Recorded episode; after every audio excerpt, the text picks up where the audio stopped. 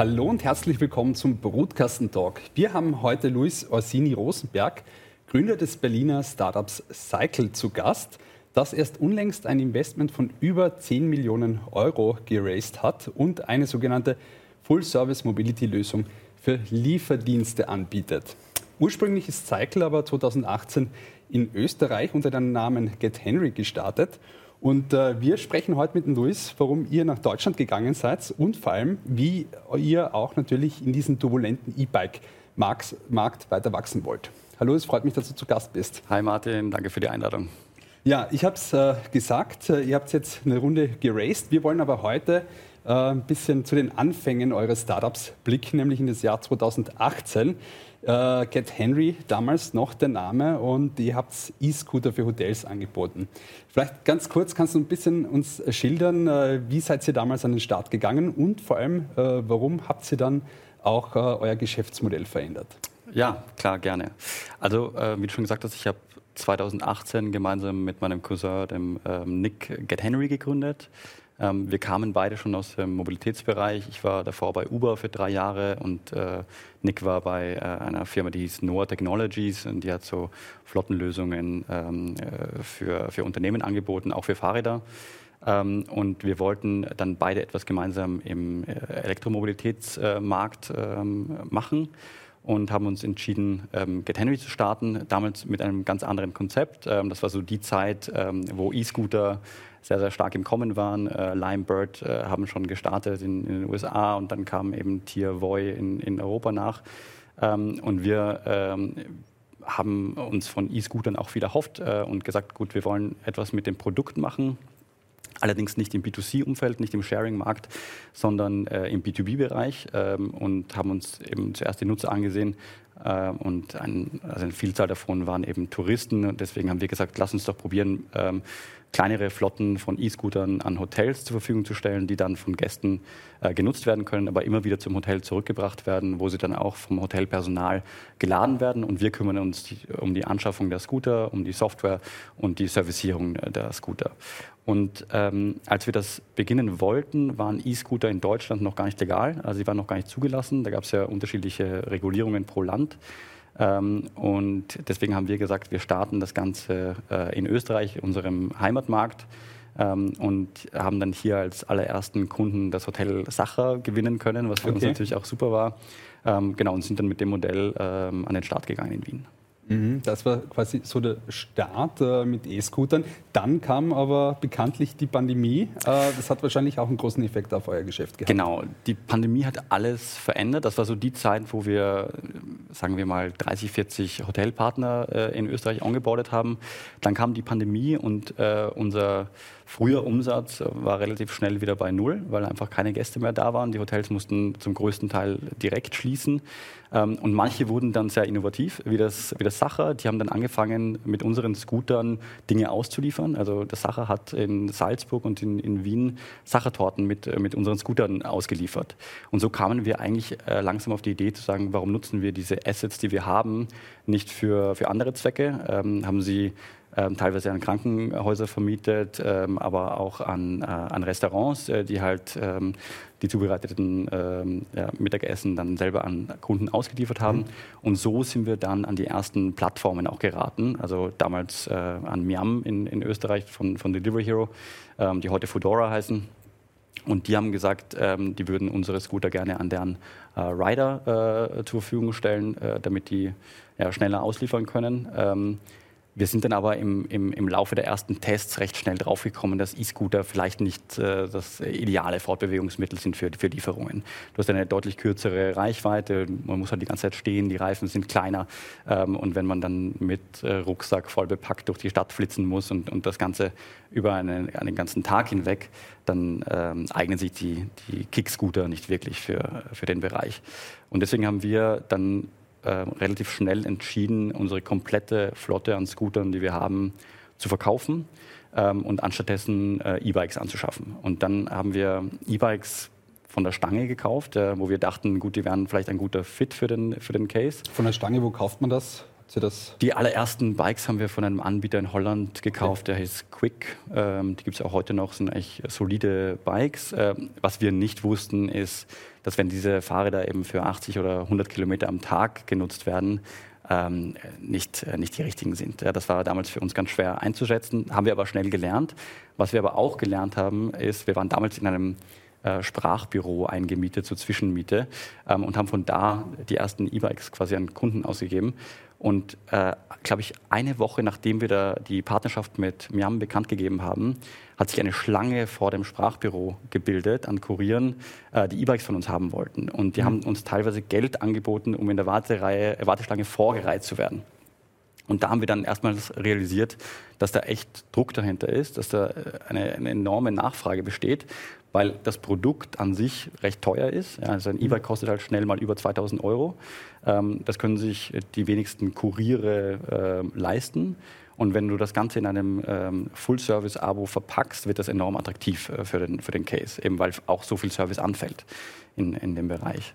Und ähm, ja, damit hatten wir, wir, mit, wir, sind mit 15 Rädern an den Start gegangen. Das war eigentlich nichts und waren direkt ähm, ausgebucht ähm, und haben uns dann entschieden, da ähm, den vollen Fokus drauf zu legen und sind dann relativ schnell da weitergewachsen. Ihr habt da direkt dann quasi mit den Lieferplattformen zusammengearbeitet, damals schon, oder? Ja, genau. Für uns äh, ging es immer darum, wie lösen wir so das Custom Acquisition-Thema. Mhm. Und dadurch, dass wir ähm, eben einen Vertrag mit, äh, mit Miam damals geschlossen haben, ging das recht einfach, weil die haben unser Offer einfach direkt an Kuriere kommuniziert ähm, und die wussten dann Bescheid und sind, sind zu uns gekommen. Mhm. Die haben das äh, dann quasi übernommen. Genau. Wann äh, war dann so dieser Schlüsselmoment, wo ihr gesagt habt, okay, äh, wir äh, machen das, was wir jetzt machen, äh, nämlich auch vor allem in dieser Größe? Ähm, das kam dann, also das war ja dann so der, der Beginn dieses Lieferbooms eigentlich. Ja, das war so ähm, Ende 2020, Anfang 2021, wo die, wo die meisten größeren Lieferfirmen angefangen haben, wirklich zu skalieren. Ähm, und wir haben immer mehr Anfragen bekommen, weil sich das herumgesprochen hat, was wir machen mit, mit Miam in Österreich. Und dann wurden wir äh, von einem Bekannten an Kahn Sümer äh, vermittelt, äh, der damals mit Gorillas in äh, Berlin losgelegt hat. Und der hat seinen ersten Store in äh, Prenzlauer Berg eröffnet und hat 10, 15 Räder gebraucht und hat gesagt, hey, ich suche genau nach so einem Konzept. Wir wollen uns nicht um die Anschaffung der Bikes kümmern, wir wollen uns auch nicht um den Service kümmern. Ähm, wir nutzen aktuell ähm, normale äh, Fahrräder und das funktioniert nicht. Ähm, wir müssen schneller sein ähm, und deswegen brauchen wir E-Bikes. Ähm, habt ihr da was für uns? Und dann ähm, bin ich recht schnell nach Berlin geflogen, habe Kahn getroffen. Wir haben die ersten äh, zehn Bikes ausgeliefert und äh, das ging dann los. Und ich glaube, fünf Tage später kam eine Anfrage, hey, wir eröffnen übrigens noch drei Stores in den nächsten äh, zwei, drei Wochen und danach wahrscheinlich ungefähr 20 Stores. Ähm, könnt ihr die alle bitte äh, mit E-Bikes versorgen und zwar so schnell wie möglich. Und das war so der Moment, wo wir realisiert haben, wow, da ist jetzt ähm, wirklich viel Traction dahinter. Äh, wir, müssen, wir müssen uns darauf jetzt fokussieren und ähm, haben dann einiges bei uns umgestellt. Wir haben dann gesagt, wir Anfangs haben wir den Service outgesourced, haben mit Fahrradläden und so weiter gearbeitet. Mhm. Die konnten die Qualität aber nicht halten.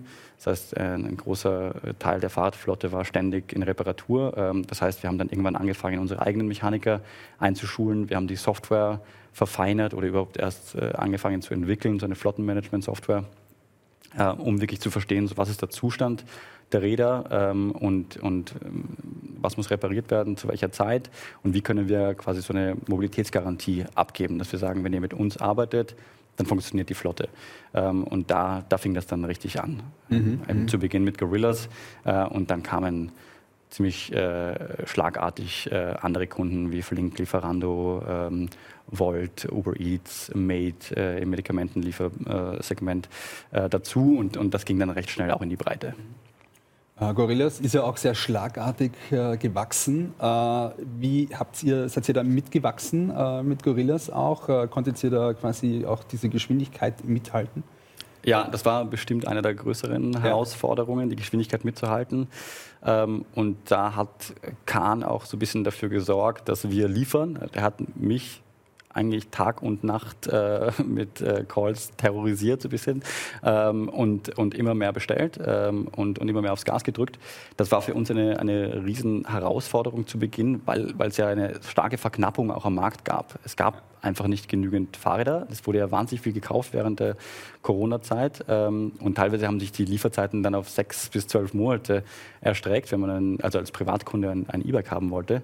Ähm, und das hat für uns bedeutet, dass wir recht schnell rechts und links schauen mussten und verschiedenste Fahrradmodelle ausgetestet haben, die vielleicht für diesen Case geeignet sein könnten. Und irgendwann zu dem Punkt kamen, äh, wo wir gesagt haben, wir müssen eigentlich selbst entwickeln. Es gibt einfach nicht genügend Modelle und je mehr verschiedene Fahrradmodelle wir der Flotte hinzufügen, desto größer die Komplexität für uns, das Ganze zu servicieren, weil das bedeutet äh, unterschiedliche Komponenten. Jedes Mal muss ein Mechaniker auf das neue Modell eingeschult werden. Eigentlich äh, haben wir eine Verschlankung und, und Vereinfachung äh, der Flotte benötigt. Ähm, und für uns war ein, äh, also der einzige Mittelweg zu sagen, wir, wir gehen selbst in die Produktion, obwohl wir das. Mhm. Mhm. Äh, Wann habt ihr das ungefähr gemacht? Ähm, das war dann, also die Entscheidung fiel 2021, dass ja. wir selber produzieren, ähm, hat dann ungefähr acht Monate gedauert, bis die ersten Bikes auf der Straße waren. Also die ersten eigens produzierten Räder kamen Anfang 2022 auf die Straße. Mhm. Ist natürlich sehr kapitalintensiv, äh, quasi eigene Hardware zu produzieren und auch ein bisschen die Königsklasse, sagen wir mal so, ja. in der äh, Startup- und Scale-Up-Landschaft. Äh, wie habt ihr diesen Kapitalbedarf gestemmt oder wie habt ihr das finanziert?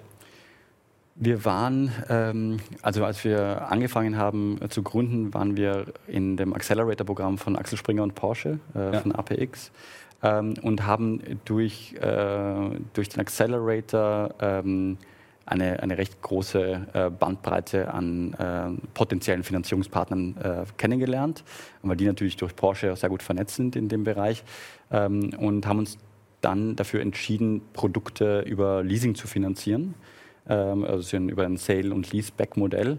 Ähm, und der Leasingpartner von uns hat damals gesagt, okay, wenn ihr langfristige Verträge habt mit größeren Kunden, die gut finanziert sind, ähm, dann finanzieren wir 100 Prozent der Hardware für euch vor. Ja, und das war eben mit, äh, mit Gorillas äh, Flink Lieferando der Fall. Ähm, und äh, so haben, waren wir eigentlich in der luxuriösen Situation, äh, dass wir die, die Fahrräder nicht bei unserem Balance Sheet hatten ähm, und 100% finanziert wurden von, von dem Leasingpartner eben zu einem sehr attraktiven äh, Zinssatz.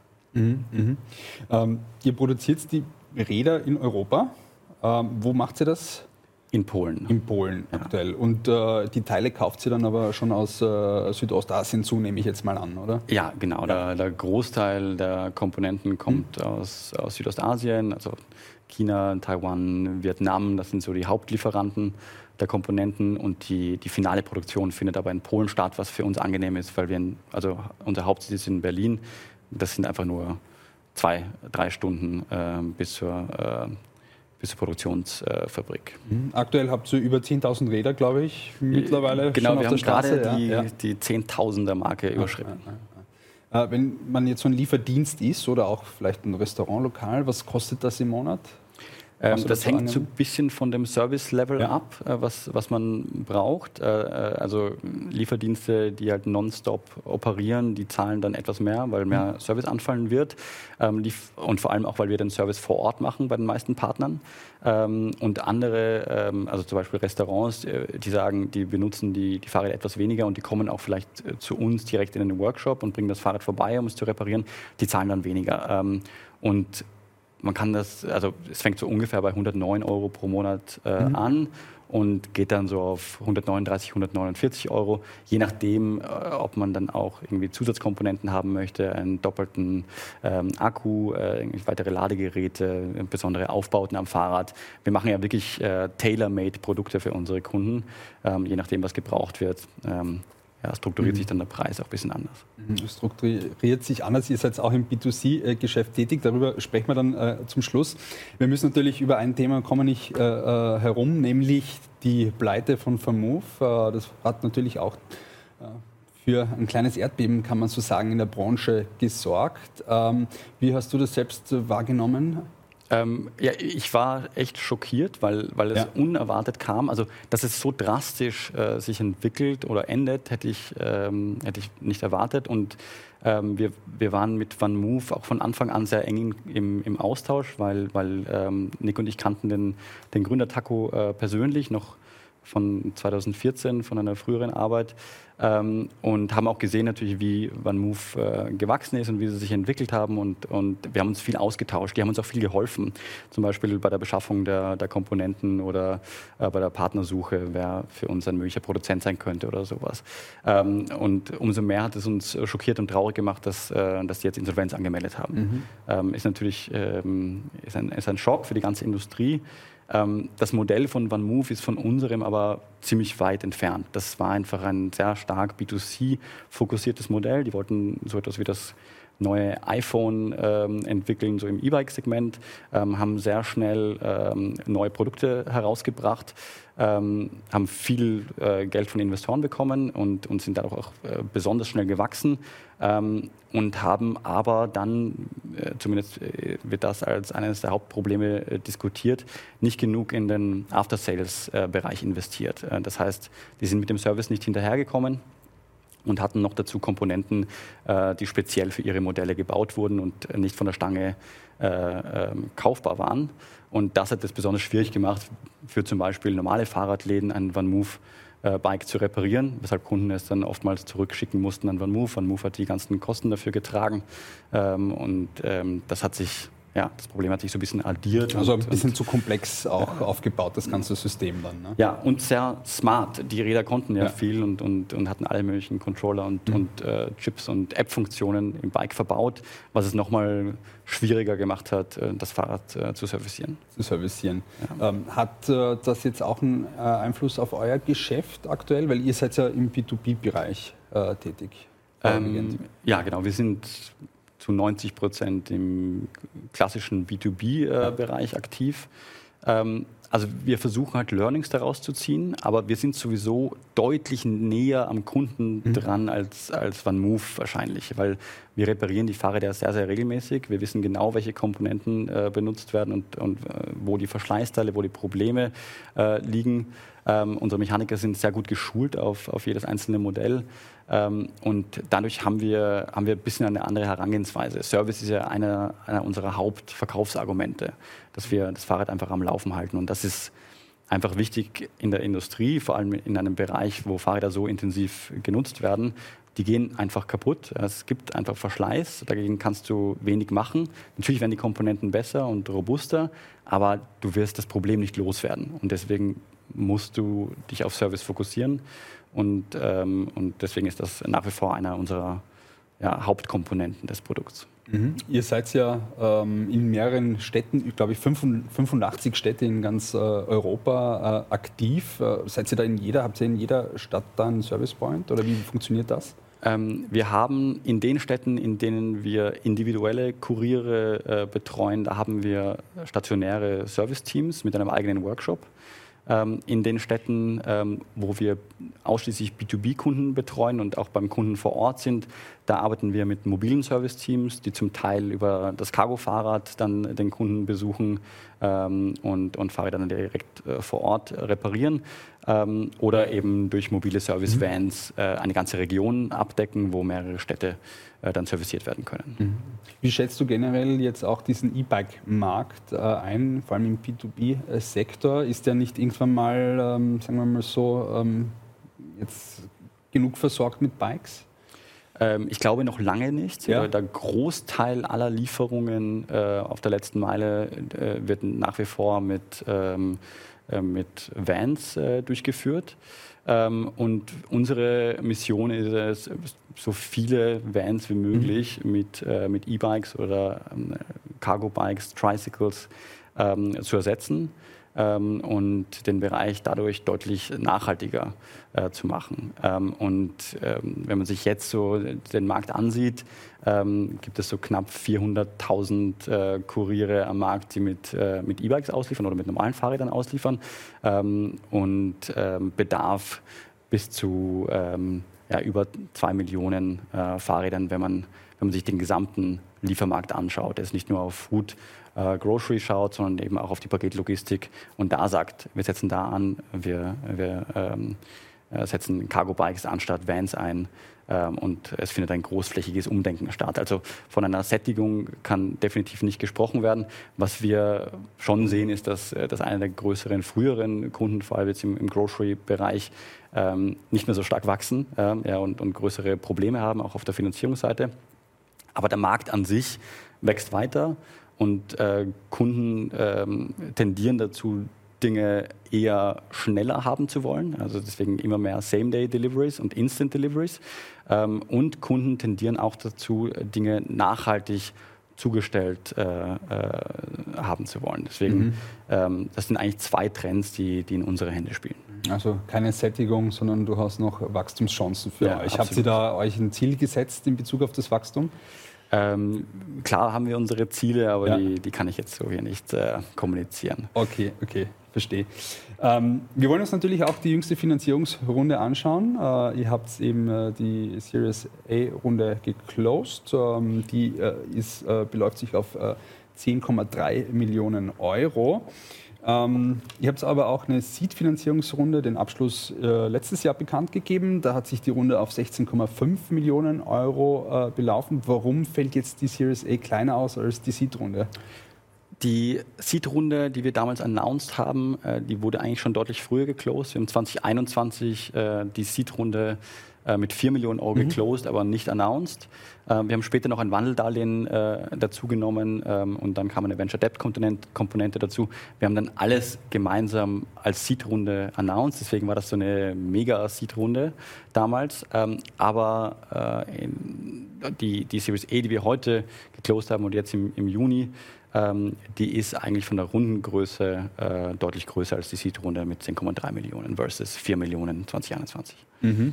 Zu dem Auswahl der Investoren ähm, ist ja Scania Growth Capital zum Beispiel dabei. Habt ihr da spezifisch strategische Partner gesucht? Ja, wir haben schon versucht, sehr fokussiert ins Fundraising reinzugehen, äh, weil das Fundraising-Umfeld sich ja auch äh, verändert hat, äh, sagen wir mal so, und, und schwieriger wurde. Ähm, und wir wollten deswegen äh, gezielt mit Investoren sprechen, die bereits so irgendwie in unserem erweiterten Umfeld aktiv waren. Und äh, Scania ist natürlich durch die Langstreckenlieferungen, äh, Trucks und so sehr erfahren in dem Bereich. Die haben auch relevante Investments äh, gemacht mit Scania Growth Capital und deswegen war das für uns ein, ein, ein super Match von, von Beginn an. Mhm, mhm. Wie war der Abschluss der Runde? Äh, ich nehme mal an, die zweite Runde war dann schwieriger zu closen als äh, noch, ähm, ihr habt ja die eine schon 2021, glaube ich, vorbereitet und dann erst 2022 kommuniziert. Ja.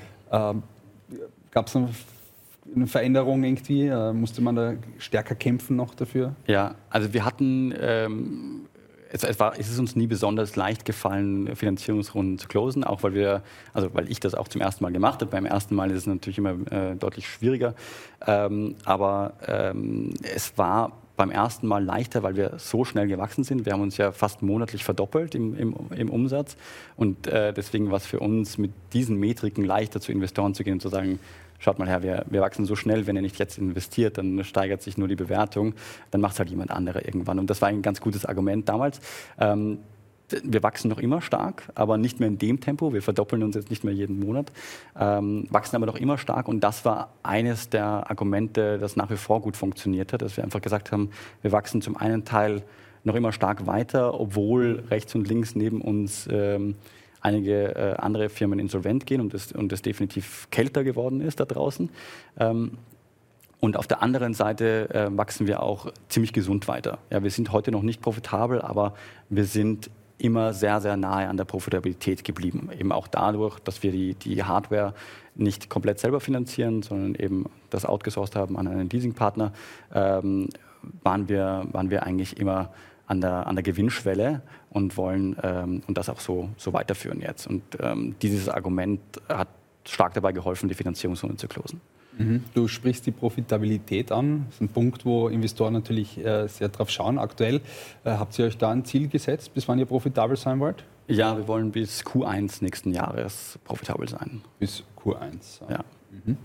Ähm, ich habe es während dem Talk schon gesagt, äh, ihr seid nämlich nicht nur im B2B-Bereich drinnen, sondern auch im B2C-Bereich äh, aktiv. Äh, ihr habt unter anderem auch äh, jetzt in München äh, so ein sogenanntes äh, Longtail Cargo Bike, E-Bike, gelauncht und bietet das für Endkunden an. Vielleicht kannst du uns ein bisschen mehr erzählen über dieses neue Feld, das ihr da beackert. Ja, das ist eine Partnerschaft, die wir mit äh, der Firma Rad Power Bikes gestartet haben. Und was wir hier machen, ist, wir bieten Familien äh, Longtail Cargo Bikes, die in der Anschaffung eigentlich äh, recht teuer sind, äh, eben im Monatsabo an. Ähm, und damit können bis zu zwei Kinder transportiert werden und eben vielleicht vorne noch der Einkauf äh, oder was auch immer. Ähm, und das Abo ist, ist flexibel, also wie, wie auch bisher. Man kann sich natürlich unterschiedliche Laufzeiten aussuchen. Ähm, und das ist für uns ein, ein Test, den wir auf relativ kleiner Flamme gestartet äh, haben, um, um jetzt nicht irgendwie den Rest der Operations äh, zu stören. Ähm, aber das ist für uns ein interessanter Markt und eine potenzielle Ergänzung zum aktuellen Produktportfolio. Mhm. Diese ähm, E-Bikes, die ihr im B2B anbietet, wäre das eventuell denkbar, dass das auch für B2C-Kunden geöffnet wird? Idealerweise lässt sich das kombinieren, weil es die ja. Operations natürlich stark äh, vereinfacht. Ähm, wir arbeiten aber auch an einem neuen Bike, das heißt 2050 und kommt äh, dieses Jahr äh, im dritten Quartal, im vierten Quartal raus. Ähm, und das hat äh, potenziell ähm, eben auch die Option für, für B2C-Kunden ähm, eingesetzt zu werden. Äh, natürlich liegt der Fokus nach wie vor auf dem Liefersegment, ähm, aber was geliefert wird, äh, spielt nicht so sehr eine Rolle. Es könnten eben auch Kinder sein, ja, äh, theoretisch. Ähm, und deswegen äh, ja, schauen wir uns das weiter an und, und werden weiterhin testen. Geht es hier da auch ein bisschen Richtung Swapfits oder Dance? eventuell? Nein, das ist nicht der Plan. Nein, unser, der Plan. unser Fokus bleibt im, im, Liefermarkt, aber wir schauen uns natürlich rechts und links um. Ähm, jetzt sind wir zwar größer geworden, wir wollen aber trotzdem unsere Flexibilität von, von früher zumindest in einem gewissen Teil beibehalten, äh, damit wir einfach keine, keine Trends und Chancen verpassen. Und deswegen werden wir immer wieder kleinere Pilotprojekte rechts und links starten, ähm, aber Hauptfokus äh, bleibt der Liefermarkt. Luis, danke vielmals für diese spannenden Einblicke zu eurer Gründerstory und äh, natürlich auch, wie ihr dadurch manövriert durch den nicht einfachen E-Bike-Markt. Äh, sehr beeindruckend. Danke, dass du da warst. Danke dir, Martin. Hat Spaß gemacht. Ja, und ich danke euch jetzt fürs Zusehen. Seid das nächste Mal wieder mit dabei beim Podcasten Talk. Tschüss, Baba.